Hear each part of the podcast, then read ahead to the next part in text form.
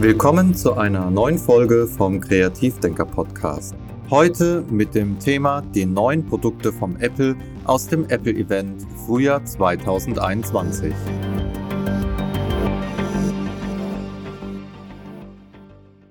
Was waren wir alle gespannt auf das neue Apple Event?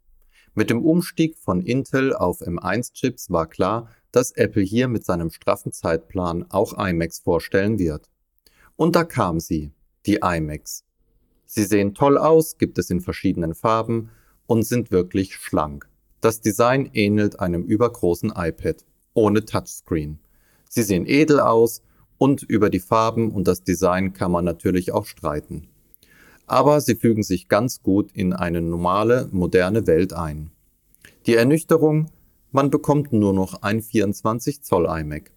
Zwar mit einem grandiosen Display, einer tollen Kamera und tollem Sound und wunderbaren Mikrofon, aber eben doch nicht das, was ein Pro-Anwender braucht. Ich möchte mehr. Ich habe hier doch die gleiche Hardware drin wie in einem Mac Mini oder dem neuen MacBook Pro 13 Zoll mit M1-Chip. Die Technik ist zwar gut, wer aber meinen Testbericht gehört hat, Apple versus Apple versus Apple, der weiß, dass selbst mein 2017er iMac und mein Mac Pro Late 2013 wohlgemerkt unter Catalina, immer noch gigantische Performance bietet. Erst recht, wenn ich eine externe Grafikkarte anbinde. Externe Grafikkarten gehen hier immer noch nicht und ansonsten habe ich das gleiche Innenleben wie bei den anderen Rechnern. Nichtsdestotrotz ist dies der nächste und interessante Schritt. Es sind Konsumerrechner, ähnlich wie der Mac Mini. Sie bieten genug Performance für alles, was der Heimanwender so braucht also Office, Büroarbeiten, Schule, auch für Kreative aus dem Fotobearbeitungsbereich ist dieser Rechner ausreichend ausgerüstet. Adobe und andere Grafikprogramme laufen gut und es macht Spaß mit ihnen zu arbeiten. Doch wenn die Projekte größer und aufwendiger werden, wünscht man sich doch etwas mehr Performance, gerade im Videoschnitt. Ich glaube, das ist von Apple ein eindeutiges Zeichen mit den 24 Zoll Hallo ihr Pro-User, ihr müsst noch warten. Denn schließlich wollen wir ja etwas ähnliches haben wie ein iMac 27 Zoll. Und wenn man die zwei miteinander vergleicht, dann kann man sich immer noch einen iMac mit Intel-Chip zusammenbauen bei Apple, der genug Performance hat für DaVinci Resolve Videoschnitt oder andere Profi-Anwendungen, die eben auf eine große Grafikkarte zugreifen wollen. Nichtsdestotrotz, wir haben einen Ausblick. Die iMacs für Pro-User werden kommen und wir müssen eben noch warten, bis die Chips mehr Speicher zur Verfügung stellen und mehr Grafik. Also wahrscheinlich bis zum Herbst. Dann werden wahrscheinlich wieder neue MacBooks rauskommen. Diesmal für die Pro-Anwender. Wer zudem noch eine Tastatur, eine Maus und ein Display hat, der kann auch zu einem Mac Mini greifen. Ich brauche also den iMac nicht zwingend. Das macht mir die Entscheidung als Privatanwender oder als äh, Anwender, der nicht die Pro-Performance eines großen Rechners benötigt, einfach. Habe ich doch nun bei den Apple-Geräten überall die gleichen technischen Spezifikationen. Ich muss also nur wissen, möchte ich ein iMac mit einem Display inkludiert, brauche ich einen Laptop oder reicht mir ein Mac Mini, weil ich eben noch andere Peripherie zur Verfügung habe, die ich dort anschließen kann. Dazu gibt es neue Tastaturen, Mäuse und Trackpad in den dazugehörigen Farben zu dem iMac. Nicht zuletzt die neuen Tastaturen mit Touch ID. Das macht das Freischalten am Rechner einfacher. Die nächste Neuerung waren Podcast Subscriptions. In Zukunft kann man seine Podcasts über Apple verkaufen. Das ist interessant. Mal schauen, wie sich das Ganze in dem Universum von Apple und Podcasts so einfügen wird. Das würde ja auch bedeuten, dass ich meine Podcasts nicht mehr auf anderen Plattformen zur Verfügung stelle, sondern nur noch über Apple, weil ich darüber ja etwas verdienen möchte. Warten wir es also ab. Apple hat ja schon vor kurzem aufgehört, neue Podcasts zuzulassen. Das heißt, hier war es klar, dass etwas Neues kommt. Schauen wir uns das einmal an, wenn es soweit ist und wenn wir die ersten Podcasts zum Kaufen zur Verfügung bekommen. Das Apple TV wurde auch aufgefrischt. Allerdings wieder nur mit 64 GB. Hätte ich mir doch 128 gewünscht. 64 sind doch entschieden zu wenig, wenn ich aufwendige Grafikspiele drauf habe. Nichtsdestotrotz ist es ein weiterer Schritt, auch wenn hier nur ein A12 Bionic Chip drin ist. Der ist aber stark genug und bietet die Grafikleistung, die ich sonst von den neuen Spielen gewohnt bin. Eine neue Fernbedienung gibt es auch. Diese gleicht sehr der Fernbedienung des allerersten Apple TVs in Silber. Dazu, wenn ich ein neues iPhone habe, kann ich nun auch meinen Fernseher kalibrieren mit Apple TV. Ob das notwendig und gut ist, das weiß ich noch nicht. Das werden wir testen, wenn es soweit ist. Cool und interessant ist es auf jeden Fall. Wer sich mit der Thematik schon mal beschäftigt hat, der weiß, wie schwierig es ist, ein Fernsehbild richtig einzustellen, mit den vielen Möglichkeiten, die die heutigen Smart TVs so bieten. Doch die Bombe platzte am Schluss. Wir haben gewusst, es ist Frühjahr. Es ist Zeit für neue iPads. Und da kam es. Das iPad Pro. Wie immer in 11 und 12,9 Zoll, doch diesmal Tada! Mit einem M1-Chip und einem Liquid Retina XDR Display. Das heißt die gleiche Technologie, wie ich sie in den teuren Pro-Displays von Apple bekomme. 5G-Unterstützung, Ultraweitwinkel-Frontkamera mit Folgemodus. Was bedeutet das? Zum einen haben wir nun ein iPad, das die gleichen Spezifikationen hat wie ein neuer Mac Mini mit M1-Chip oder ein MacBook Pro 13 Zoll mit M1-Chip.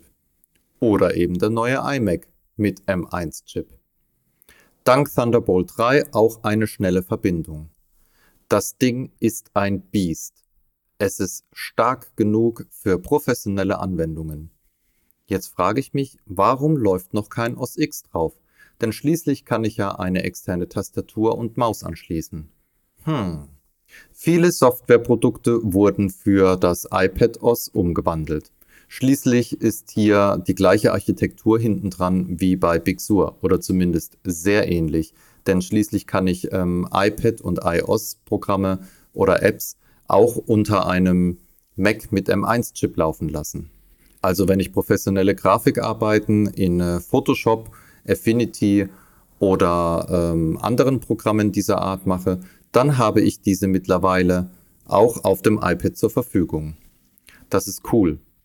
Auch Office-Anwendungen gibt es längst für das iPad, nativ, mit den gleichen Funktionen wie an einem Desktop. Was bedeutet das für die Arbeitswelt?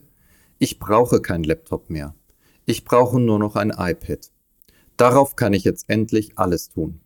E-Mails, Dokumente, Präsentationen, Homeoffice für Studenten, für Schüler, bis hin zu professionellen Grafikanwendungen kann ich hier wirklich alles tun.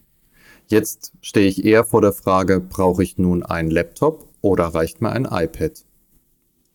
Dank des hochwertigen Kamerasystems und dem Folgemodus und inklusive 5G ist das iPad Pro auch ein wunderbarer Freund für Streamer. Jetzt habe ich endlich ein komplettes Studio unterwegs. Brauche keine Kameras, kein Rechner, kein Laptop, kein nichts mehr. Akkulaufzeit hervorragend. Ich kann sofort loslegen und kann meine Videocasts oder meine Streamings von unterwegs bewältigen. Das ist genial. Auch gibt es im iOS Store genug kleine Schnittprogramme, mit denen ich die wichtigsten Dinge tun kann, um meine Videos zu schneiden. Nicht zuletzt auch mit iMovie. Zwar nicht ganz so gut und professionell, wie ich das mit DaVinci Resolve machen möchte, das wäre auch viel zu komplex auf so einem iPad, aber eben gut genug, damit ich eben meinen Stream sehr gut auf das Format bringe, das ich eben benötige. Die Technologie der Kamera wird ähnlich wie im iPhone hervorragende Ergebnisse bieten. Das heißt, unterwegs aufnehmen, schneiden, exportieren, upload, fertig. Schnell produzieren. Und wie wir es ja schon von Apple her kennen mit den anderen iOS-Geräten, ist hier auch die Pflege extrem einfach. Es ist ein wunderbarer Freund für unterwegs. Ein Desktop-Rechner ist also nicht wirklich notwendig. Das neue iPad Pro ist ein Gamechanger. Ich finde es hochinteressant. Doch nun der Wermutstropfen. Das war ja klar, wenn ich ein iPad mit so einer Performance und so toller Grafik und Darstellung bekomme, muss der Preis entsprechend hoch sein. Wenn ich ein Business-iPad nutze, mit dem ich in Procreate komplexe Illustrationen erstelle, ein bisschen Photoshop bearbeite, streamen möchte und, und, und, dann möchte ich nicht nur Leistung haben, sondern auch entsprechend Speicherplatz. Ich krieg zwar ab 256 GB und aufwärts alles Mögliche zur Hand, doch wenn ich schon mit 1 Terabyte liebäugel und 5G, dann sind die 2000 Euro sehr schnell geknackt. Damit habe ich kein Tablet mehr zum Spielen und auf der Couch rumflezen, sondern ein kleines Arbeitstier. Ich muss mir nun also ganz genau Gedanken darüber machen, möchte ich einen Desktop-Rechner mit OS X oder ein iPad? Denn schließlich bekomme ich das MacBook Pro mit M1-Chip und 13 Zoll Monitor, an dem ich einen externen Monitor noch anschließen kann, für weitaus weniger Geld. Die Arbeitsweise mit einem iPad ist dann doch etwas anders als einem Desktop-Rechner. Ich fühle mich gerade als Kreativer etwas freier. Trotz Tastatur und Maus, die ich mittlerweile anschließen kann, benutze ich häufig den Stift. Ich bin gespannt, was dieses kleine Gerät alles so leistet, das ja nun in der Liga eines Laptops spielt. Nochmal eine Zusammenfassung.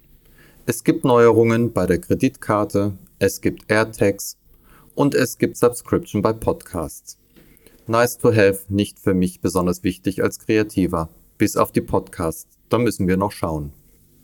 Ein neues Apple TV gibt es auch mit ein paar interessanten Neuerungen, ansonsten eben eine kleine Streaming-Box. Es gibt neue iMacs, die in der Performance genauso sind wie der Mac Mini oder das neue MacBook Pro. Das iPad Pro hat zwar die gleichen technischen Spezifikationen wie Mac Mini, MacBook Pro und der neue iMac, doch ist das Arbeiten mit dem iPad Pro etwas anders. Das macht das iPad Pro gegenüber den anderen M1-Rechnern für mich zu einem Pro-Gerät. Komplexer Videoschnitt und komplexe Audiobearbeitungen sind für mich Desktop-Anwendungen, wofür ich das iPad auch gar nicht nutzen würde. Das iPad Pro war somit die wichtigste und interessanteste Neuerung auf dem Apple-Event. Alles, was jetzt nachkommt, müssen wir bis zum Herbst warten. Ich hoffe, dass euch dieser Podcast gefallen hat und wenn ihr weitere Podcasts anhören wollt oder andere interessante Tools für Kreativdenker, dann schaut doch mal vorbei auf www.kreativdenker.info. Dort findet ihr weitere Informationen für den kreativen Workflow. Bis dann, euer Kreativdenker.